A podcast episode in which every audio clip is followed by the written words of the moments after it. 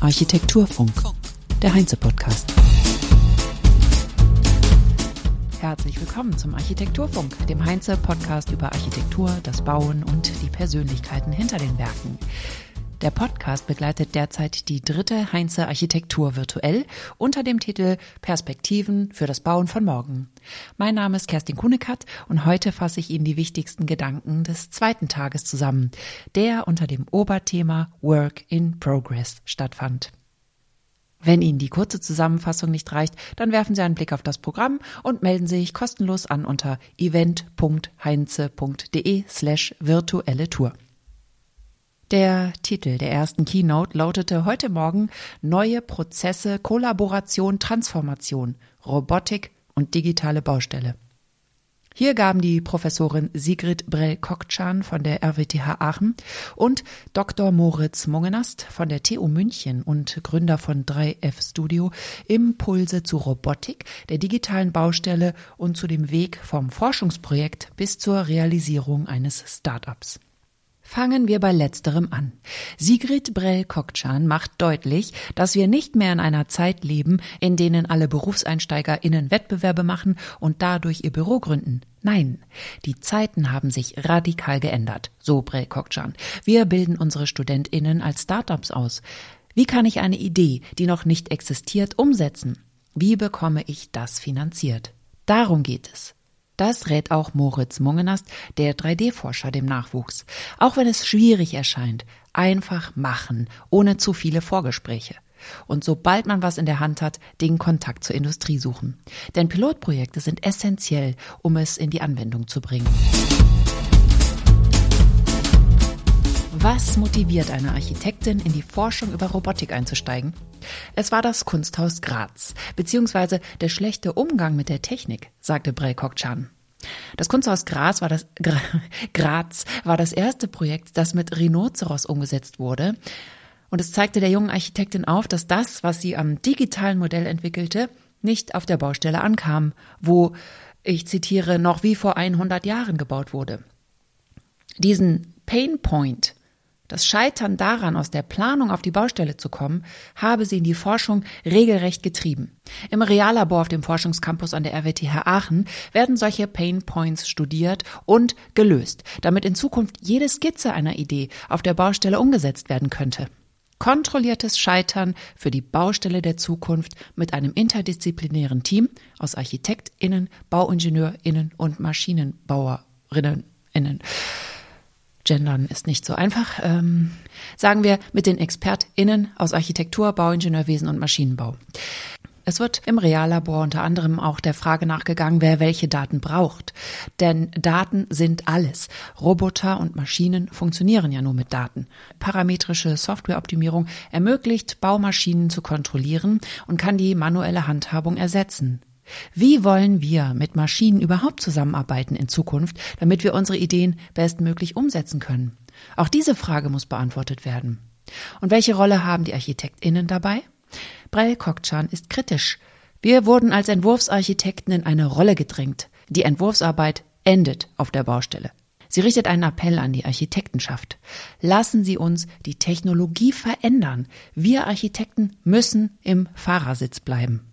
Wir sollten auf der Baustelle Probleme lösen.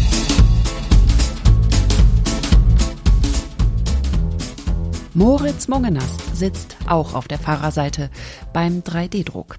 An der TU München untersucht er den 3D-Druck in der Architektur und arbeitet an der 3D-Printing Future Facade.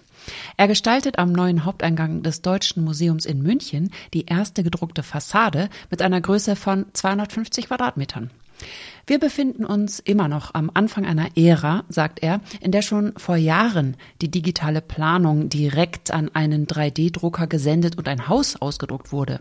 Jetzt geht die Forschung in Richtung Fassade weiter. Was kann die multifunktionale Fassade? Sie ist transluzent, bietet Sonnenschutz, Ausblick, akustischen Schutz und sie ermöglicht eine Fluid Morphology.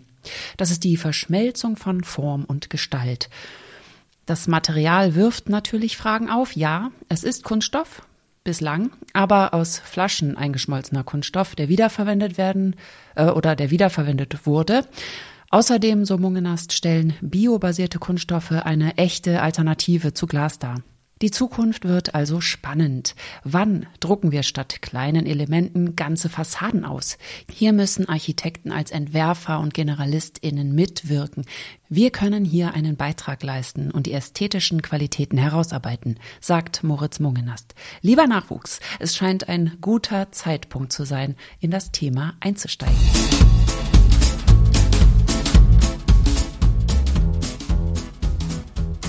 Das Thema Verantwortung der ArchitektInnen hat auch die Live-Diskussionsrunde am Mittag beschäftigt. Die Moderatorin Eva Herrmann sprach in dem Studio Finstral in Augsburg auf einer wunderschönen Treppe beziehungsweise Tribüne sitzend über die Themen Fassaden, Schnittstellen, Material, Forschung und Technologie mit Professor Dr. Philipp Molter von Studio Molter und der IU International University und mit Joachim Oberrauch von der Firma Finstral, mit Hannes Beuerle von Raumprobe und mit Dr. Jana Bueva von der Universität Stuttgart. Ein thematisches Reinzoomen führte von der Fassade über die Dämmung bis zum Fensterdetail. Philipp Molter plädierte gleich zu Beginn für Low Tech.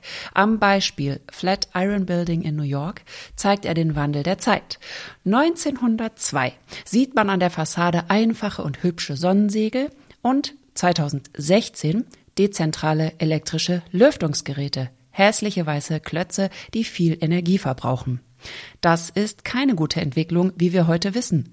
Einfache Details, wenig Klimatechnik und wenn nötig, dann nur mit intelligenter Messtechnik. Der Innenarchitekt Hannes Beuerle widmete sich dem Thema Dämmung. Hochenergieeffizient müssten wir heute bauen. Nur womit? Am besten mit nachwachsenden Rohstoffen, wie zum Beispiel Kork. Das Material müsse auch in Würde altern und eine schöne Patina anlegen können. Für Hannes Beuerle geht die Reise in Richtung bewachsener Fassade. Netze werden hier mitgedacht, die als Kletterhilfe an der Fassade für Pflanzen dienen. Dr. Jana Bueva, Postdoktorandin am Lehrstuhl für Umwelt und Umweltsoziologie, Institut für Sozialwissenschaften und Mitglied im Excellence Cluster für integratives computerbasiertes Planen und Bauen für die Architektur an der Uni Stuttgart, dem einzigen Excellence-Cluster, den es in Deutschland für Architektur gibt, spricht über kollaborative Handlungsmöglichkeit in der Mensch-Computer-Interaktion.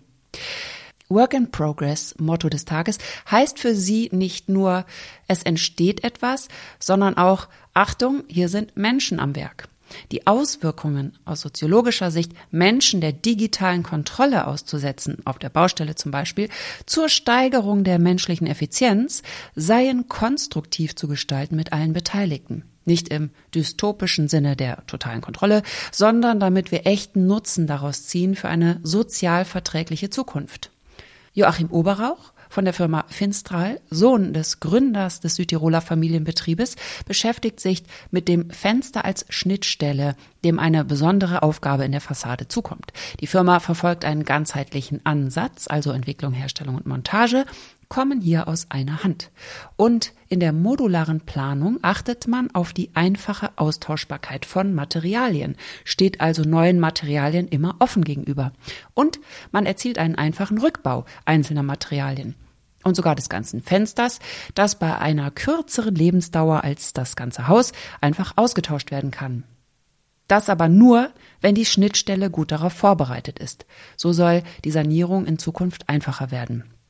Fest steht ja, wir entziehen Materialien Wert, wenn wir sie untrennbar mit anderen verbinden. Dies taten wir einmal mit guten Absichten, aber wir haben genug ausprobiert und sollten zurückrudern zur Wertschätzung des Materials. Am Abend hielt Thomas Steimle, der mit seiner Frau Christine Steimle das Büro Steimle Architekten in Stuttgart führt, den letzten Vortrag des Tages mit dem Titel Spiel mit Licht und Schatten. Anhand von drei Projekten stellt der leidenschaftliche, man kann es nicht anders sagen, Architekt seine vielfältige Arbeitsweise vor, beziehungsweise die seines Büros, das aus rund 50 Kolleginnen besteht. Die ZuschauerInnen haben Einblicke in das Landesratsamt in Bad Kissingen gewonnen, das innerstädtisch gelegen in der Altstadt zwischen Verwaltungsbauten und niedrigen Häusern liegt. Ein moderner Baukörper als Puzzlestück, das zwei Welten versucht zu verbinden. Die Bücherei Kressbronn ist ein Projekt im ländlichen Raum. Das ist das zweite Projekt. Das zentrale Grundstück am Ortseingang in Kressbronn sollte nicht verscherbelt werden, sondern hier sollte etwas Wertvolles für den Ort entstehen. Steimler Architekten wollten das Haus, das dort stand, eine Scheune, erst abreißen, haben sich dann aber dagegen entschieden und die über 100-jährige Scheune einer neuen Nutzung als Bibliothek zugeführt. Sogar barrierefrei. Also, ich meine, barrierefrei ist natürlich heute normal, aber dieses alte Gebäude konnte barrierefrei umgebaut werden. Das ist schon erwähnenswert. Die alte Bauform und die alte Hülle wurde gestalterisch in die heutige Zeit transformiert, so Steimle. Und das Licht fällt warm herein, zu jeder Tageszeit genug, ohne das Gebäude aufzuheizen. Kein Sonnenschutz ist nötig und der acht Meter hohe Raum und die Mehrgeschossigkeit ist durch eine Galerie erlebbar. Ein Dialog zwischen alt und neu. So schön die Bilder, dass man hinfahren und dort lesen möchte. Als drittes Projekt zeigte Thomas Steimler die Bundesschule Bauhaus in Bernau. Das größte noch erhaltene Bauhausensemble in ganz Europa brauchte aufgrund der hohen Besucherzahlen ein Besucherzentrum. Die Begeisterung, die diese Aufgabe bei Thomas Steimler ausgelöst hat, möchte ich Ihnen nicht vorenthalten. Ich spiele einen O-Ton ab und sage für heute Tschüss, bis morgen. Die Aufgabe gelesen, dachte, was kann es Schöneres geben, für das Bauhaus zu bauen. In unmittelbarer Nähe, 30 Meter entfernt, sich auseinanderzusetzen mit dieser wirklichen, ja, inhaltlich sehr, sehr wichtigen Geschichte des Bauhauses. Eine sensationelle Aufgabe ähm, der wir uns angenommen haben, vor allem auch hier wirklich nochmal tief einzusteigen. Das Studium war ja dann doch schon ein paar Jahre her. Die Auseinandersetzung und die Differenzierung der einzelnen Sichtweisen. Hannes Meyer war ja äh, für kurze Zeit im Anschluss an Gropius Leiter des Bauhauses, Performung ihre Gestalt ähm, äh, bekommt, sondern die ja aus dem Inneren heraus, aus, aus der Nutzung heraus, aus ihrer Struktur heraus und vor allem auch aus dem Handwerk Werk heraus ihre gestalterische Schönheit. Ja, das war dann der Wettbewerbsentwurf. Ähm, wir hatten hier ja, weit über 80 Varianten gebraucht, ganz wild. Wir waren so euphorisch äh, an diesem Wettbewerb, dass wir alles ausprobiert haben, äh, bis wir dann erkannt haben, es ist alles Mist, können wir alles über Bord werfen. Lass uns zurückbesinnen auf das Wesentliche. Es geht hier darum, ein einfaches Passepartout zu machen, ein dienendes Gebäude zu machen, das überhaupt nicht in Konkurrenz stehen soll mit dem eigentlichen Denkmal, sondern hier für den Betrachter einen Auftakt bietet. Ähm, und ein Passepartout schafft, um ja dieses Denkmal wirklich wahrnehmen zu können. Architektur. So, habe ich irgendwas vergessen?